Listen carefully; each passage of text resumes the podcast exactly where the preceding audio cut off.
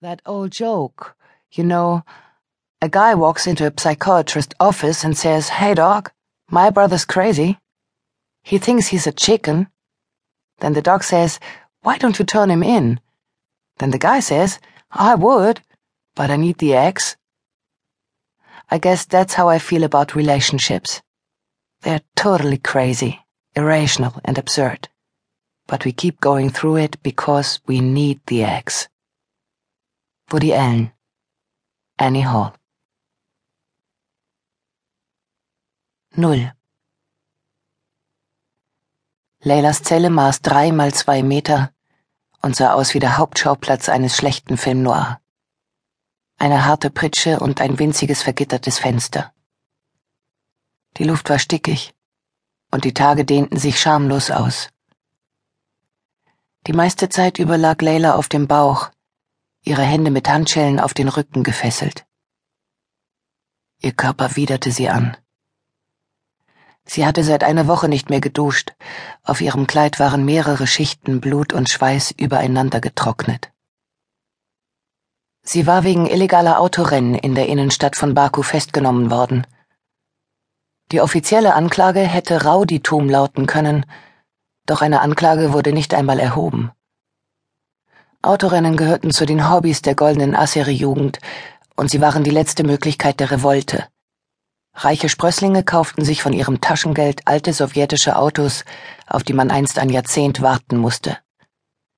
Die Rennen fanden bei Nacht und ausschließlich in belebten Gegenden statt. Nicht selten kamen dabei Fußgänger ums Leben, was den Charme des Ganzen natürlich erhöhte. Niemand wusste, wer diese Autorennen erfunden hatte. Die Inhaftierten gaben nichts preis und die Wärter fragten nicht nach. Bei der Präsidentenfamilie waren die Autorennen verpönt und gehörten zu den wenigen Vergehen, die sich nicht mit Geld regeln ließen. Die jungen Fahrer, es war noch nie jemand festgenommen worden, der älter als 26 gewesen wäre, wurden in der Regel auf der Polizeiwache festgehalten und von mehreren Beamten abwechselnd verprügelt. Eine durchaus gängige, ja sogar für diese Breitengrade harmlose Praxis.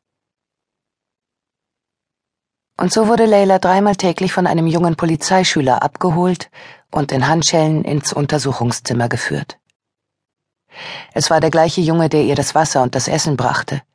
Schmächtig, von kleinem Wuchs und mit dem traurigen Blick eines ewigen Verlierers. Das Untersuchungszimmer war geräumig und bis auf einen schmalen Tisch und zwei Stühle leer. Er band Leylas Hand und Fußgelenke fest. Erst während der Fixierung kam der zweite Polizeischüler hinzu. Eine operierte Hasenscharte, zwei Goldzähne und ansonsten symmetrische Züge mit zart geschwungenen Augenbrauen, die nicht zum unteren Teil des Gesichts passen wollten. Sie würde ihn wiedererkennen, egal wann und wo. Seine rechte Hand wanderte langsam über Leylas Oberschenkel, verblieb bei der Scham, fand ihren Weg in ihre Unterhose, richtete dort ruhig und bestimmt ihr Unheil an und ließ nur ab, um sich den Rotz wegzuwischen, den Leila tief aus ihrer Kehle in sein Gesicht geschleudert hatte. Womöglich gefiel ihm Leylas undurchdringlicher Hochmut? Als er fertig war, schlug er ihr mehrmals und mit solcher Wucht ins Gesicht, dass sie das Bewusstsein verlor. Beim Aufwachen schmeckte sie Blut in ihrem Mund und spürte eine Hand auf ihrer Brust. Leylas Ballettlehrerin hatte sie schon früh die drei Grundarten des Schmerzes gelehrt. Konstruktiv, destruktiv und chronisch.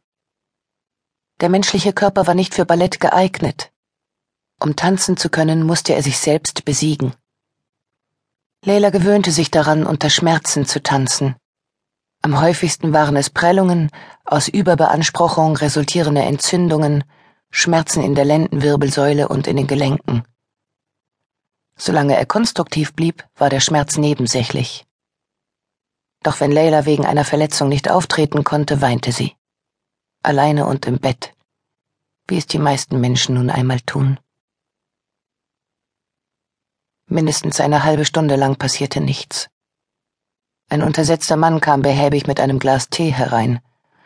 Er hatte kleine spitze Zähne, die sich in seinem Kiefer dicht aneinander drängelten, dicke, rissige Lippen und im Kontrast dazu winzige Augen.